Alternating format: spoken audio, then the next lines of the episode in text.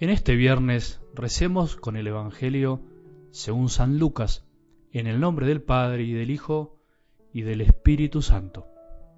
Jesús dijo a sus discípulos, En los días del Hijo del Hombre sucederá como en tiempo de Noé.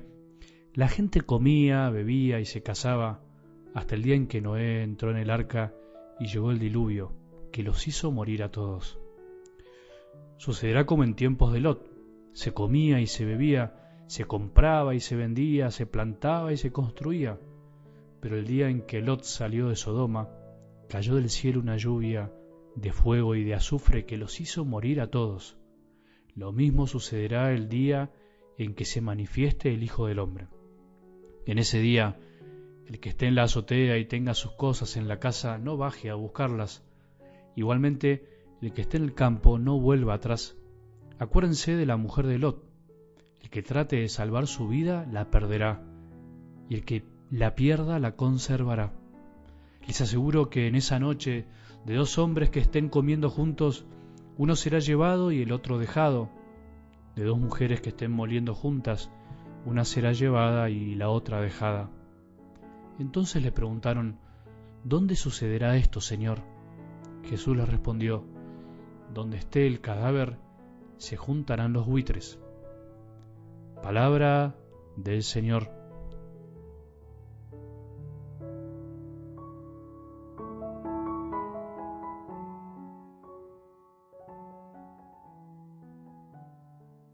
Los hijos de la resurrección, vos y yo, los que escuchamos, incluso aquellos que no están escuchando este audio, andamos o deberíamos andar por la vida sin miedo o tenemos que intentarlo. Por ahí deberíamos preguntarnos, como para sincerarnos un poco o reconocernos, ¿ando por esta vida con miedo o sin miedo?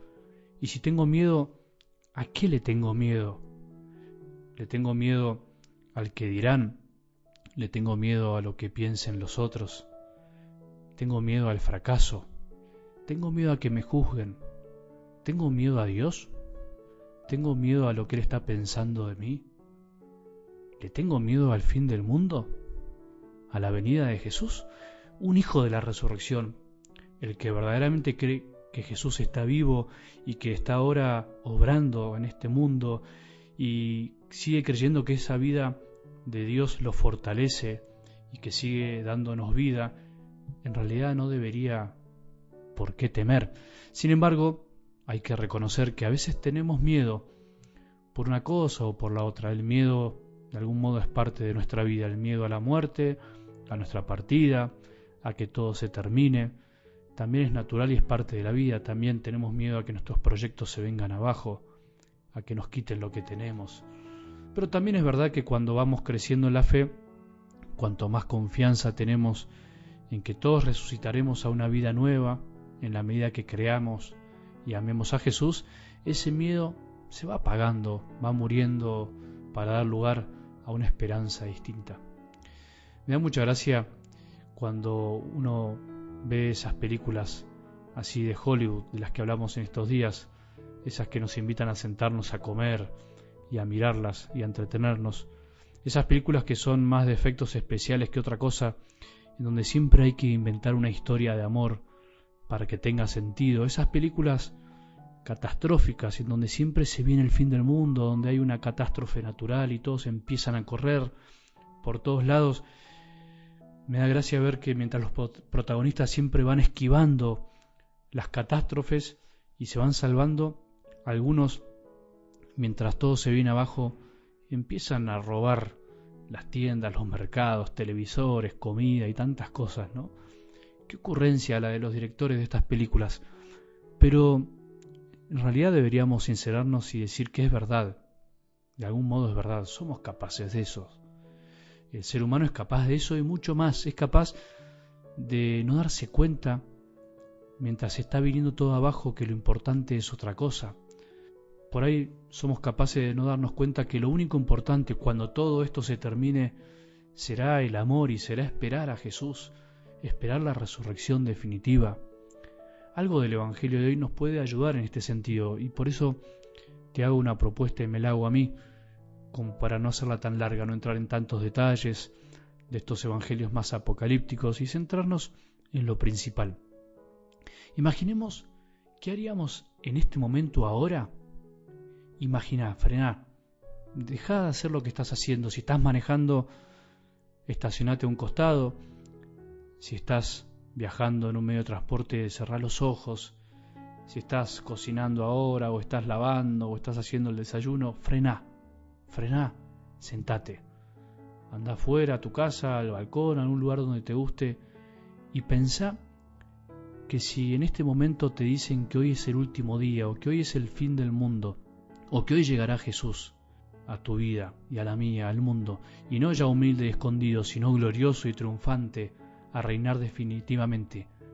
Pensá qué harías hoy, qué harías. ¿Saldrías corriendo? ¿Para dónde? ¿Qué vas a ir a buscar? ¿Qué buscarías que no querés perder? Pensemos. Todo un ejercicio personal de pensar y detectar en nosotros, en nuestro interior, en este momento, qué idea tenemos también del final, de nuestra vida y del mundo. Es un desafío para reflexionar si cuando venga Jesús vamos a escaparnos a buscar cosas materiales o incluso personas, o vamos a mirar al cielo simbólicamente de rodillas, abriendo los brazos para dejarnos abrazar por aquel que esperamos y amamos, sabiendo que nuestros seres queridos también estarán abrazados por Él. Por eso no hay que salir corriendo. Qué distinto pensar ese momento así para dónde vamos a correr, o incluso podemos preguntarnos hoy, ¿para dónde estamos corriendo hoy? Ahora, ¿para qué estás corriendo? ¿A dónde vas? Si querés salvar tus cosas y tu vida, te vas a perder de encontrarte con Jesús y salvarla para siempre. Perder la vida en realidad sería dejarse abrazar en cada momento por Él y darla, entregarla, no escaparle al amor y a la entrega.